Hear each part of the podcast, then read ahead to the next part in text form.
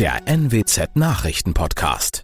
Hallo und herzlich willkommen zum Nachrichtenpodcast der NWZ. Mein Name ist Julian Reusch. Moin.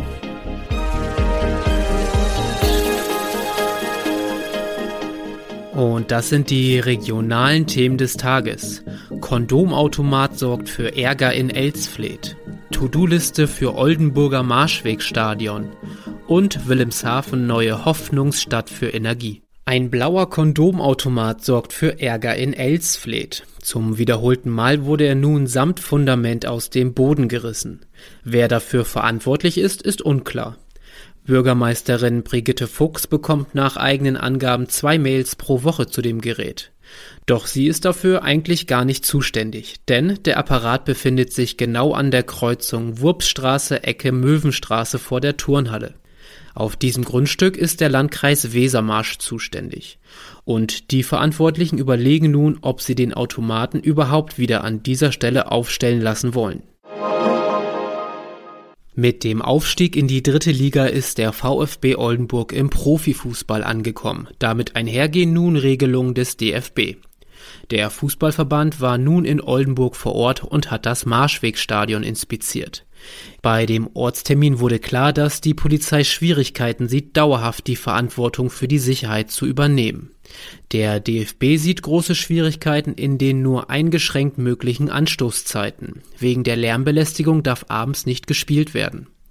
Auch fehlen eine Rasenheizung und Flutlicht. Das sei auch im Hinblick auf die Übertragungsrechte problematisch. 2025 steht ein neuer Medienvertrag an. Dann könne nicht ausgeschlossen werden, dass noch ganz andere Anstoßzeiten Thema werden, so ein DFB-Vertreter. Das Land Niedersachsen will die Region Wilhelmshaven-Friesland zur Energiedrehscheibe vorantreiben. Bei einem Termin vor Ort bezeichnete Ministerpräsident Stefan Weil Wilhelmshaven als Hoffnungsstadt. Dabei geht es ihm nicht nur um den Bau des LNG-Terminals. Es gebe auch ein weiteres Dutzend hochspannender Projekte. Bei denen gehe es um erneuerbare Energien und grünen Wasserstoff. Noch in diesem Jahr soll daher unter der Regie des Landes eine Entwicklungsgesellschaft gegründet werden. Diese soll unter anderem das Flächenmanagement betreiben und namhafte Firmen in die Region locken. Vor Ort war auch Bundesfinanzminister Christian Lindner. Und das waren sie auch schon, die regionalen Themen des Tages. Weitere News aus dem Nordwesten gibt es wie immer auf NWZ Online. Und für die Nachrichten aus Deutschland und der Welt übernehmen jetzt unsere Kolleginnen und Kollegen aus Berlin. Vielen Dank und schönen guten Morgen. Ich bin Zoe Tassovali und das sind unsere Top-Themen heute aus Deutschland und der Welt.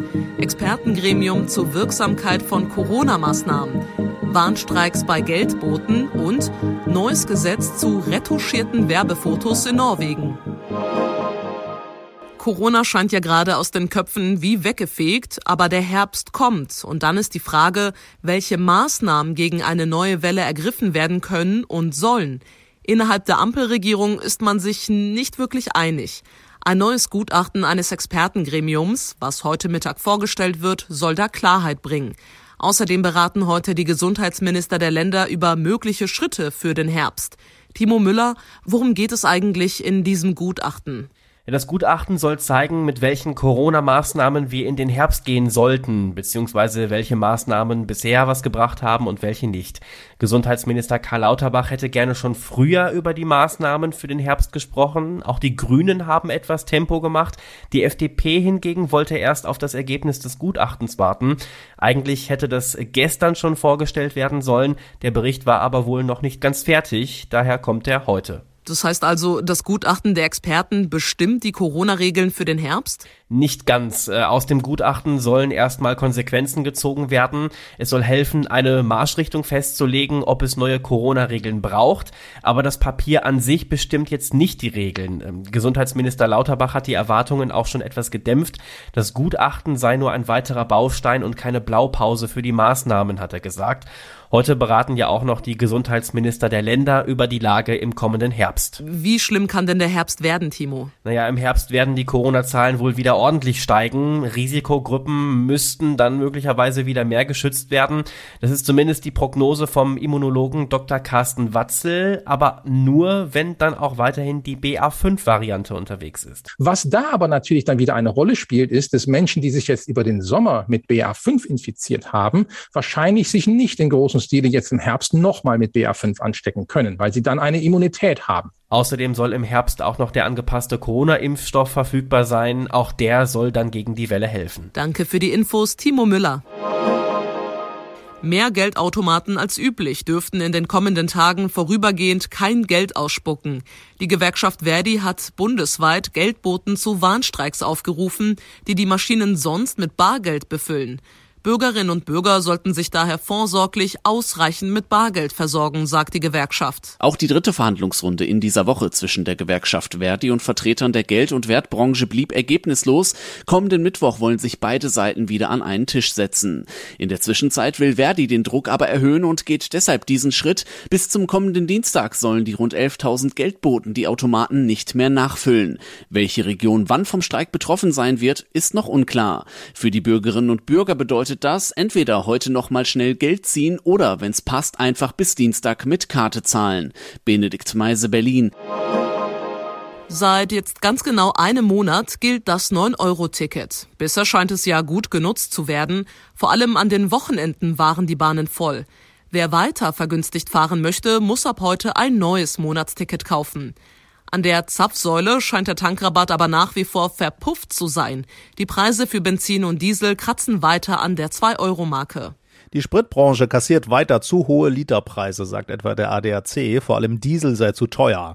Immerhin profitieren Autofahrer offenbar auch vom 9-Euro-Ticket, denn das bringt offenbar so manche Berufspendler in Städten dazu, das Auto stehen zu lassen. Die Staus haben danach gelassen. Laut Umfragen wollen viele Nahverkehrsnutzer auch im Juli ein 9-Euro-Ticket kaufen.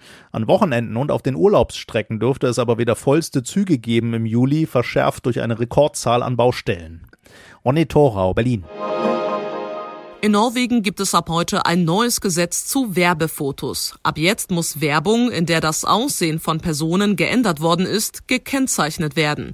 Wenn also Körper, Gesichtsform und Haut aufgehübscht wurden oder anderweitig bearbeitet wurden, muss das Foto mit einem kreisrunden einheitlichen Hinweis versehen werden. Sigrid Harms in Oslo, was ist denn der Hintergrund zu diesem Gesetz? Was soll das bringen? Ja, der Regierung geht es in erster Linie darum, dass Kindern und Jugendlichen nicht mehr vorgegaukelt wird, dass die in der Werbung alle so perfekt aussehen. Oft sind dort ja idealisierte Körper dargestellt, die gar nicht der Realität entsprechen. Und das muss jetzt eben gekennzeichnet werden, damit wir alle sofort sehen, diese Person ist das Produkt von Photoshop. Also lass dich nicht stressen, weil du nicht so eine gute Figur oder so eine makellose Haut hast. Wie soll das aussehen und wie weit geht das? Müssen jetzt auch Influencer auf Instagram alle bearbeiteten Fotos kennzeichnen? Jede Reklame, in der das Aussehen einer Person manipuliert würde, muss fortan ein Logo ins Bild einblenden. Das sieht aus wie ein runder Stempel mit der Warnung retuschierte Person. Und die Größe des Stempels ist natürlich auch festgelegt. Zur Kennzeichnung verpflichtet sind alle Formen von Werbung auf allen Plattformen, also in Zeitungen, im Fernsehen, auf Plakaten und in den sozialen Medien. Und wenn ein Influencer für sich selbst oder ein Produkt Werbung macht und sein Bild bearbeitet, dann gelten die Regeln auch für sie oder ihn. Ja, aber was passiert, wenn dagegen verstoßen wird? Und wie soll das kontrolliert werden? Für die Kontrolle zuständig ist eine staatliche Behörde, die man mit Verbraucheragentur übersetzen könnte. Äh, die bietet den Werbetreibenden Hilfestellung an, hat aber auch die Autorität, die Originalaufnahmen eines Werbetreters zum Beispiel einzufordern. Und stellt sie dann fest, dass die Bilder manipuliert wurden, ohne dass das gekennzeichnet wurde, dann muss der Werbetreibende mit einem Bußgeld rechnen. Der Flug wird gestrichen, der Koffer verschwindet, das Hotel ist eine Katastrophe und der Mietwagen gibt den Geist auf. Im Sommerurlaub kann so einiges schiefgehen. In dieser Woche geht es deshalb um unsere Rechte. Heute zum Beispiel ums Thema Urlaubsanspruch. Arbeitsrechtlerin Nathalie Obertür vom Deutschen Anwaltverein. Wenn mein Flug jetzt zum Beispiel gestrichen wird und mein geplanter Urlaub ausfällt, habe ich dann das Recht, meinen Urlaubsantrag quasi zurückzuziehen? Nein, ein Recht, den Urlaub einseitig zurückzuziehen, gibt es nicht. Wenn der Urlaub einmal verbindlich genehmigt ist, dann kann er nur im Einvernehmen mit dem Arbeitgeber wieder aufgehoben werden. Okay, was ist, wenn mein Rückflug gestrichen wird und ich nicht pünktlich zur Arbeit erscheine? Muss ich da Urlaub nehmen oder bekomme ich Lohn?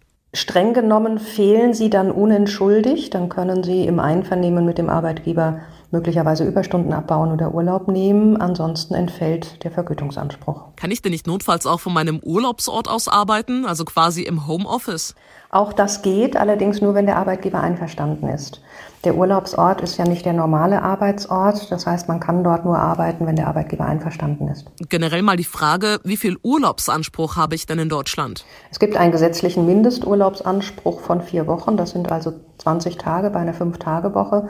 Die meisten Unternehmen ähm, geben aber mehr Urlaub, in der Regel fünf bis sechs Wochen im Jahr. Arbeitsrechtlerin Nathalie Obertür vom Deutschen Anwaltverein. Vielen Dank für das Gespräch. Viele Italiener stöhnen seit Wochen über Dürre und tropische Temperaturen. Statt Regen kommt aber nur die nächste Hitzewelle. Am Wochenende haben die Behörden für Dutzende Städte die höchste Warnstufe ausgerufen. Claudia Wächter in Rom. Claudia, dramatisch heißt ja vor allem, das Wasser wird knapp. Werden jetzt die Wasserhähne schon zugedreht oder können Touristen noch in den Pool springen? Ja, noch werden die Hotelpools gefüllt, aber wie lange noch, fragen sich manche, denn äh, in vielen Städten kommt hier schon jetzt nachts kein Wasser mehr aus dem Hahn. Brunnen wurden abgedreht am Lago Maggiore. Da konnten neulich einige Fähren nicht mehr anlegen. Der Pegel war einfach zu niedrig und ähm, der Po, der Fluss, der verkommt wirklich zum Rinnsal. Alle hier sagen, so schlimm war es noch nie. Oh je, dann hoffen wir vielleicht mal auf einen kleinen Schauer und dass es abkühlt bei euch. Danke, Claudia. Und das war's auch schon für diese Woche. Ich bin Zoe Tassovali und wünsche Ihnen allen ein schönes Wochenende.